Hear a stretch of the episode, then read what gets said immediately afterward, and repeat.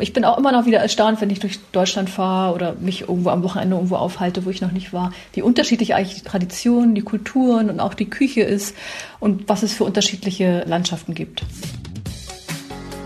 Die Sommerferien rücken näher, aber noch immer gelten Reiseverbote und die Grenzen sind dicht. Wie stehen die Prognosen und wo können wir noch hinfahren? Ich bin Lenne Kafka und heute spreche ich mit meiner Kollegin Antje Blinder. Sie leitet das Team Reise beim Spiegel. Hallo Antje, du bist heute zum zweiten Mal mein Gast. Schön, dass du Zeit hast. Ja, ich freue mich auch. Du hast mir vor ein paar Wochen im Podcast hier erzählt, dass du im Mai eigentlich nach Griechenland fahren wolltest. Was ist aus deinen Plänen geworden? Ja, ich wollte im Mai eigentlich äh, Seekajak fahren in Griechenland. Aber ein paar Tage nach unserem Podcast hat sich auch der Veranstalter schon gemeldet und gesagt, dass er das leider verschieben muss, was ja abzusehen war. Die soll jetzt im September stattfinden. Darauf hoffe ich jetzt, aber so richtig wahrscheinlich finde ich das auch noch nicht. Genau, weil aus der Politik kommen ja schon wieder andere Signale. Bundesaußenminister Heiko Maas hat jetzt am Donnerstag erklärt, eine normale Urlaubssaison wird es diesen Sommer nicht geben. Das klingt relativ endgültig, ist aber irgendwie auch unkonkret. Weißt du, was dahinter steckt? Was meint er genau? Ja, also er hat gesagt, eine normale Urlaubssaison mit vollen Strandbars und Berghütten wird es nicht geben. Und das wäre angesichts der Gefahr der Corona-Infektion auch nicht zu verantworten. Als normal würde ich aber auch interpretieren, einen Sommer mit uneingeschränkt geöffneten Restaurants, Hotels, Zeltplätzen, aber auch Museen, also mit vollen Stränden und Promenaden und auch mit Reisen ins nahe und ferne Ausland. Also das ist ja eine ganze Liste und das wird es eben nicht geben. Das erste Bundesland, Mecklenburg-Vorpommern, startet ja auch schon in gut sieben Wochen in die offiziellen Ferien. Und bis dahin wird sich der Alltag nicht normalisiert haben. Wenn, wenn es alles gut läuft, wird es vielleicht innerhalb Deutschlands Lockerungen geben mit Auflagen, also dass Restaurants Abstände einrichten, Mundschutzpflicht, Kontrollen an Stränden und so.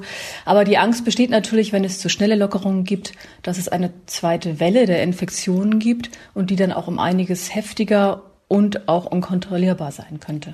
Genau, die Bundesregierung hat jetzt ja auch gerade knapp eine Viertelmillion Touristen aus dem Ausland zurückgeholt. Das heißt, die Wahrscheinlichkeit, dass die jetzt die Grenzen bald wieder öffnen, ist doch relativ gering, oder? Das glaube ich auch. Also, dass diese Reisewarnung gelockert wird, halte ich auch für nicht realistisch. Darüber wird beraten.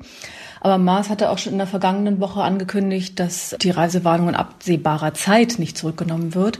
Und darauf gäbe es zurzeit keinen Hinweis. Aber das Ganze hängt ja eigentlich auch nicht von Maas oder Merkel ab. Also die Reisewarnung für Urlauber wurde ja auch verhängt, weil es also kaum mehr Flüge gibt, die auch die Urlauber zurückbringen können. Die Deutschen sowieso in aller Welt gar nicht einreisen dürfen oder eben dort in Quarantäne gehen müssen. Also so schnell glaube ich nicht, dass da was passiert. Von welcher Art von Reise können wir uns denn jetzt vielleicht jetzt schon gedanklich verabschieden? Was wird auf gar keinen Fall möglich sein? Naja, also ich würde jetzt zumindest nicht einen Städtetrip planen. Dazu gehört für mich einfach Kultur, Nachtleben und beides wird einfach tragischerweise erstmal nicht möglich sein. Also mir wären es auch zu viele Menschen in den Innenstädten, müsste ich sagen. Also Festivals, Konzerte, Volksfeste sind ja auch bis Ende des August nicht möglich und vieles wie das Oktoberfest eh schon abgesagt. Davon würde ich mich jetzt total verabschieden. Also Festivalsaison und so weiter. Wahrscheinlich auch jede Art von Pauschalreisen, würde ich denken, oder? Naja, also es kann natürlich sein, dass die Pauschalreisen wieder möglich sind, aber eben nur, wenn Länder wieder öffnen, wenn die Grenzen wieder geöffnet sind, die Flugzeuge fliegen und so weiter. Ne? Vorher kann man halt gar nicht reisen.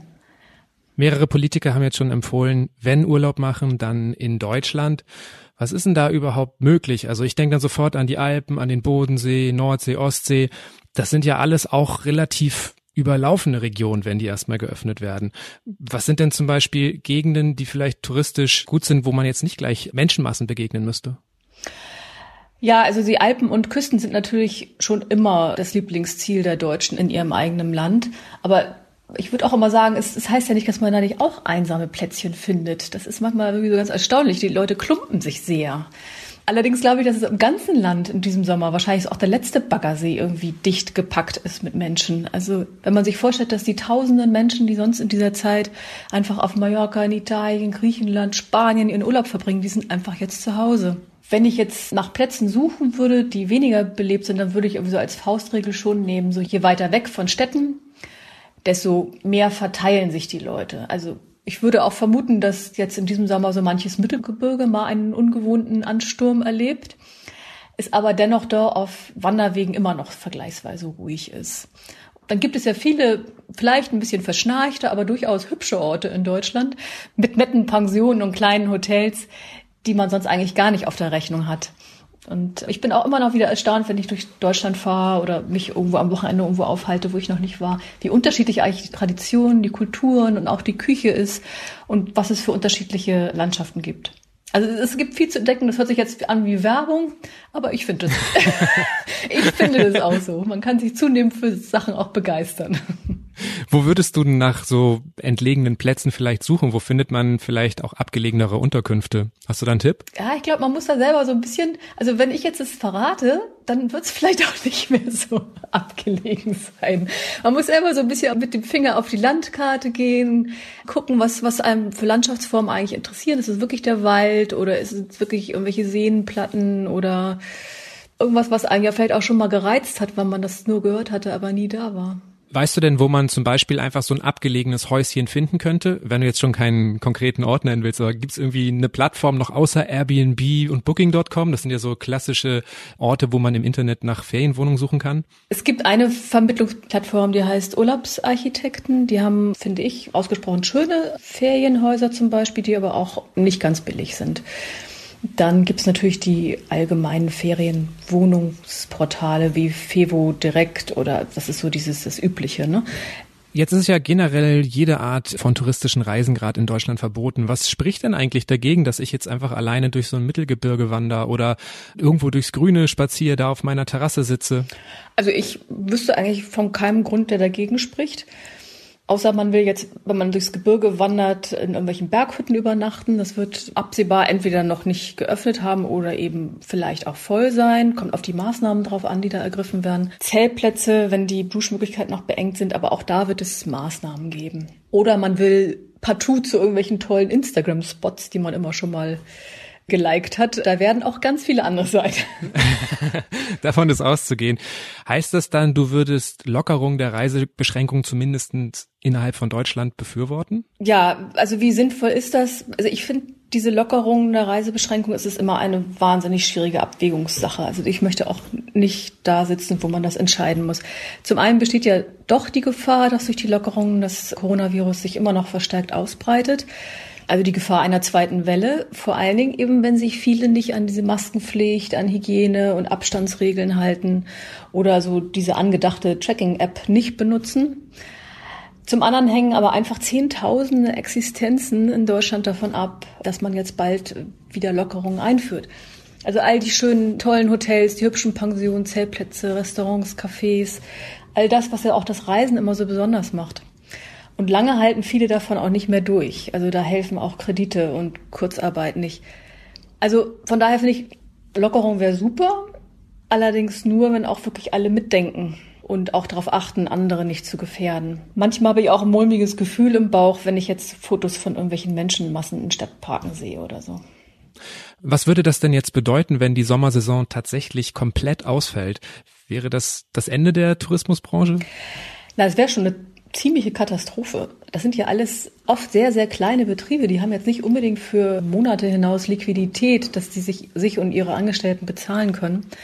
Also die Branchenverbände haben jetzt schon mal Umfragen durchgeführt und danach stehen schon jetzt zum Beispiel 70.000 Hotel- und Gastronomiebetriebe jetzt vor der Insolvenz.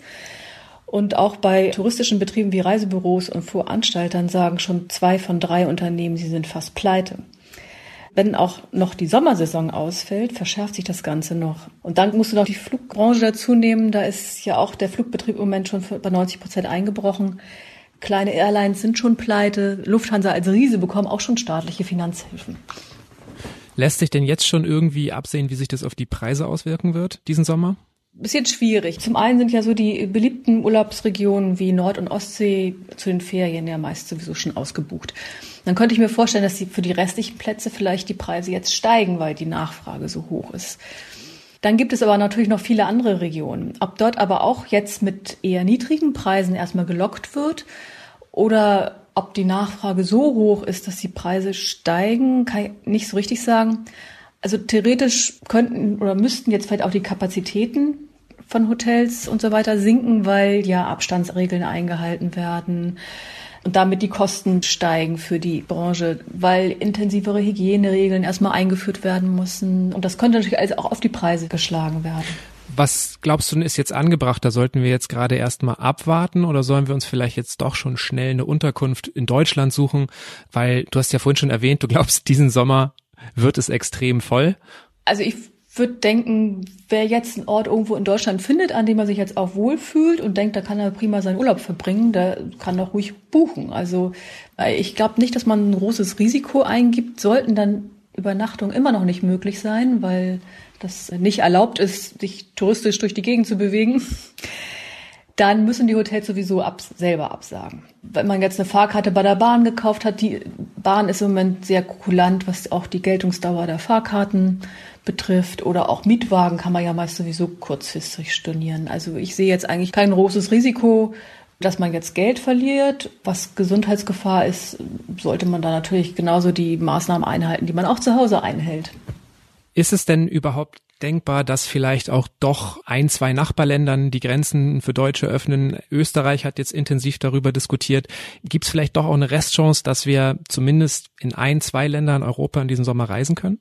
Also viele europäische Länder sind ja in hohem Maße auf Tourismus angewiesen und davon haben jetzt manche auch schon die Diskussion eröffnet, also manche mit auch geringen Infektionszahlen, ob sie vielleicht im Sommer wieder Touristen ins Land lassen. Darunter ist zum Beispiel Österreich oder Kroatien oder Griechenland. Die diskutieren zum Beispiel Corona-Gesundheitspässe, von denen die WHO übrigens nichts hält oder von Tracking-Apps. Aber inzwischen gibt es halt eben Signale da, dass die Länder oder zwei Länder keine Alleingänge machen sollten, sondern dass diese Lockerungsschritte eben mit der EU-Kommission abgestimmt werden müssten. Glaubst du denn eigentlich, dass dieser Sommer vielleicht auch der Startschuss für irgendwas Neues ist? Wird sich das Reisen durch Corona vielleicht in nächster Zeit auch grundlegend verändern? Ja, also sagen wir mal, nüchtern betrachtet glaube ich, dass sich nach der Krise nicht viel ändern wird. Also wenn das Geld im Portemonnaie wieder stimmt und alle Grenzen geöffnet sind, wird, glaube ich, wieder möglichst schnell und möglichst billig gereist. Ob klimaschädlich oder nicht oder ob das gut für die Einheimischen vor Ort ist oder nicht.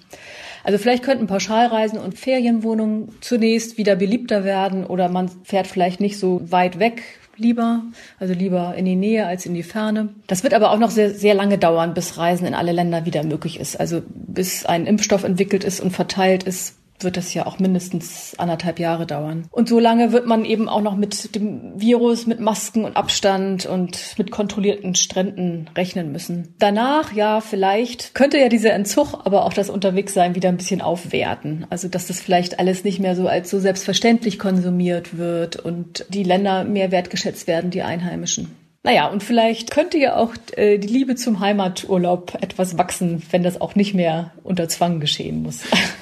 Zum Schluss noch eine ganz wichtige Frage. Was machst du jetzt im Mai? Im Mai nehme ich eine Woche Urlaub und gehe in meinen Kleingarten und pflege mein neu angelegtes Hochbeet, für das ich ja jetzt viel Zeit habe. Sonst könnte ich das ja nie wässern.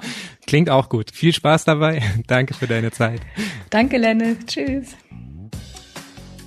Mehr über die Rechte von Urlaubern und was man tun kann, wenn Fluglinien oder Veranstalter kein Geld zurückzahlen, lesen Sie auf spiegel.de. Einige Artikel zu diesem Thema gibt's auch in den Shownotes zu dieser Episode. Das war's mit Smarter Leben für heute und die nächste Folge hören Sie am Donnerstag. Denn ab sofort beschäftigen wir uns in diesem Podcast nur noch zweimal die Woche mit unserem Corona-Alltag. Wir wollen hier nämlich schon bald auch wieder über Themen sprechen, die nichts oder nur wenig mit der aktuellen Krise zu tun haben. Ab dem 9. Mai erscheint dann jeden Samstag eine Folge von Smarter Leben, dem Ideen-Podcast. So wie er ursprünglich mal war. Mit Anregungen für den Alltag und Tipps von Experten, die selber schon den ersten Schritt gegangen sind. Bei dieser Folge wurde ich unterstützt von Sebastian Spalleck und Sandra Sperber. Unsere Musik kommt von Audioboutique. Tschüss, bis zum nächsten Mal.